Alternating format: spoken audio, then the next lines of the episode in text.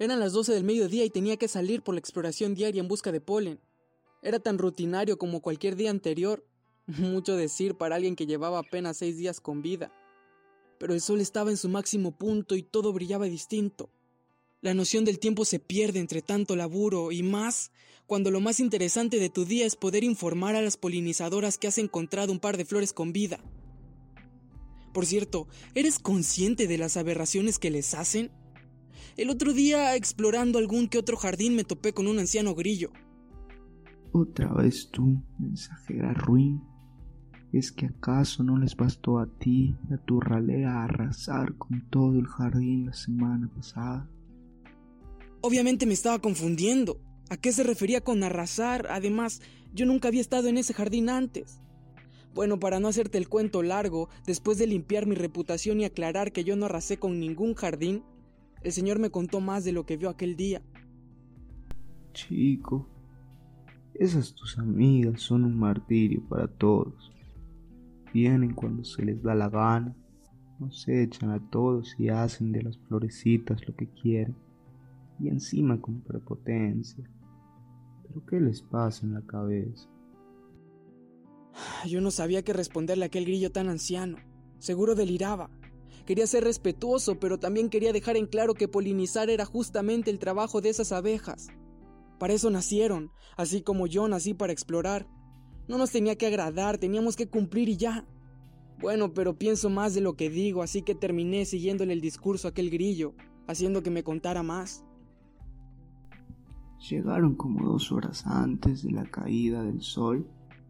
Desde metros atrás se veía aquella mancha negra tan zumbante, ahuyentando a pájaros, mariposas y cuanto animal estuviera en el jardín. Chico, lo clausuraron. Me dijo el grillo con más razón que delirio. Mentiría si dijera que no me sorprendió imaginar lo que el anciano me contaba. Sin embargo, me mostré escéptico y repliqué. Oye viejo, es su trabajo. Viven para polinizar. Además solo extraen polen y se van.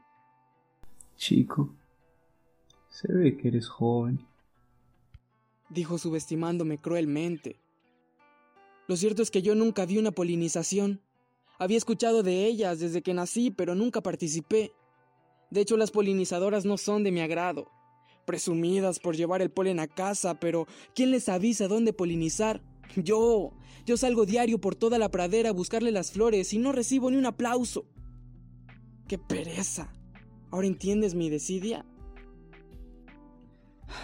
Al final dejé el grillo ahí y me fui a buscar más flores para reportar. Esta vez había decidido presenciar mi primera polinización. No pasaron ni 20 minutos y ya había encontrado al menos una docena de flores frescas. ¿Qué te digo? Tengo talento. Procedí a reportar las flores y regresé con las polinizadoras a aquel jardín para ver qué desierto tenía aquel discurso del viejo grillo. Lo seguí de lejos y me escondí en un girasol cerca de donde ocurría la acción. Verás, eh, los girasoles no son los favoritos de esa banda de engreídos. Entonces mi escondite estaba seguro. Empezaron con los suyos, sin ninguna paciencia, como si una prisa incesante los invadiera. Rompían pétalos, succionaban hasta secar, defecaban y se iban contra la siguiente. No esperaba nada de romance, pero ciertamente el desdén de esas abejas me sorprendió desagradablemente. De pronto, mientras observaba aquel ritual perverso, escuché lloriqueos bajo mío. El girasol lloraba. ¿Qué pasa, amigo? le pregunté. Cesó y entrecortó sus lamentos para explicarme que ser polinizada significa estar muerta en vida para una flor. Me sorprendió tal aseveración y pregunté por qué. Mira cómo sufren. ¿No lo notas? Están agotadas, tristes y deshechas. Nada volverá a ser como antes. El sol las apagará, se empezarán a marchitar, y en dos días la lluvia las sepultará. ¡Qué horrible destino! Asentí cabizbajo y con cierto peso en la conciencia. Nunca polinicé ni pensaba hacerlo, pero toda mi vida fui vocero de muerte para las flores, de quienes nunca me preocupé. Me revoloteaba la culpa en el pecho, pero era mi deber, ¿no? ¿Qué más podía hacer? En lo que pensaba mi culpa cayó el sol y tenía que regresar a la colmena a descansar y esperar que la culpa se disolviera con el tiempo para poder ejercer bien mi trabajo al otro día. Eran las 12 del mediodía y tenía que salir por la exploración diaria en busca de polen. Era tan rutinario como cualquier día anterior. Mucho decir para alguien que lleva con vida apenas siete días. Pero el sol estaba en su máximo punto y hoy todo brillaba distinto. La noción del tiempo se pierde entre tanto laburo, y más cuando lo más interesante de tu día es poder informar a las polinizadoras que has encontrado un par de flores con vida. ¡La encontré! Oh, bella lavanda, con ese olor y ese color. Las demás abejas me van a amar cuando las traiga acá. No bastaron ni dos segundos cuando la lavanda habló. Nunca ninguna flor se había atrevido a hablarme. Esto era nuevo. Me acerqué para descubrir qué decía. A sorpresa mía, no me pidió sino poder olerla. Se le veía orgullosa de su aroma. Huele, ¿no es fantástico? Eh, he olfateado mejores. Repliqué con la mayor mentira que jamás dije. Lo cierto es que era la lavanda más olorosa de todo el prado.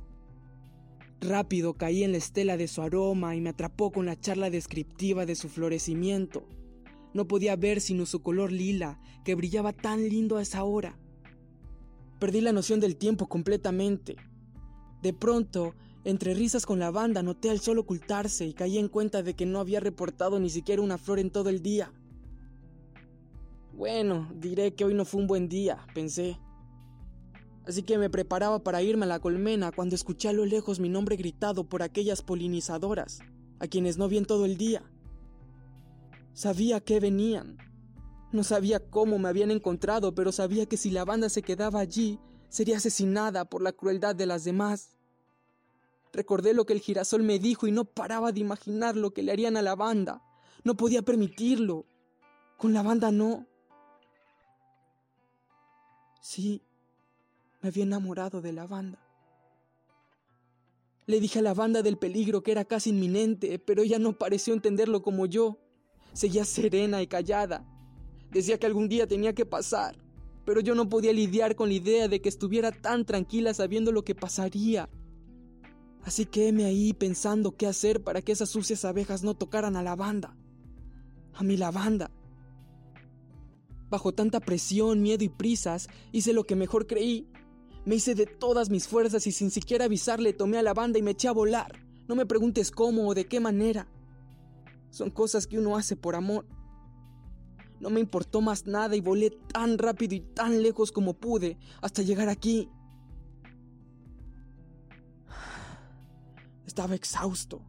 No podía respirar bien, pero lo había logrado. Había salvado a mi lavanda.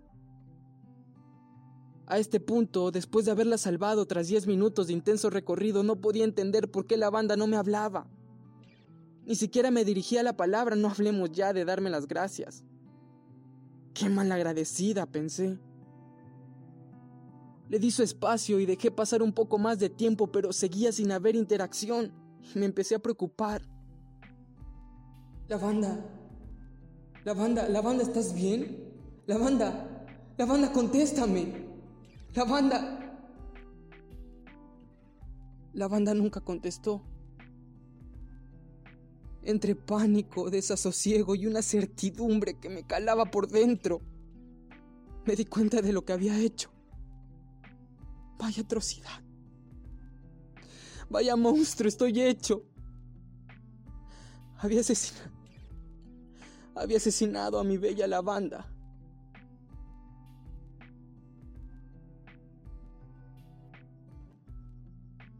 A veces, muchas veces, arruinamos las cosas más puras y bonitas de nuestras vidas por intentar adueñárnoslas.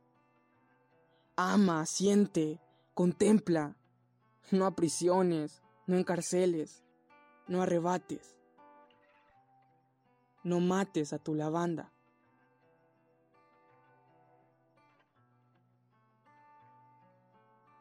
Y bueno chicos, hasta aquí el podcast de hoy.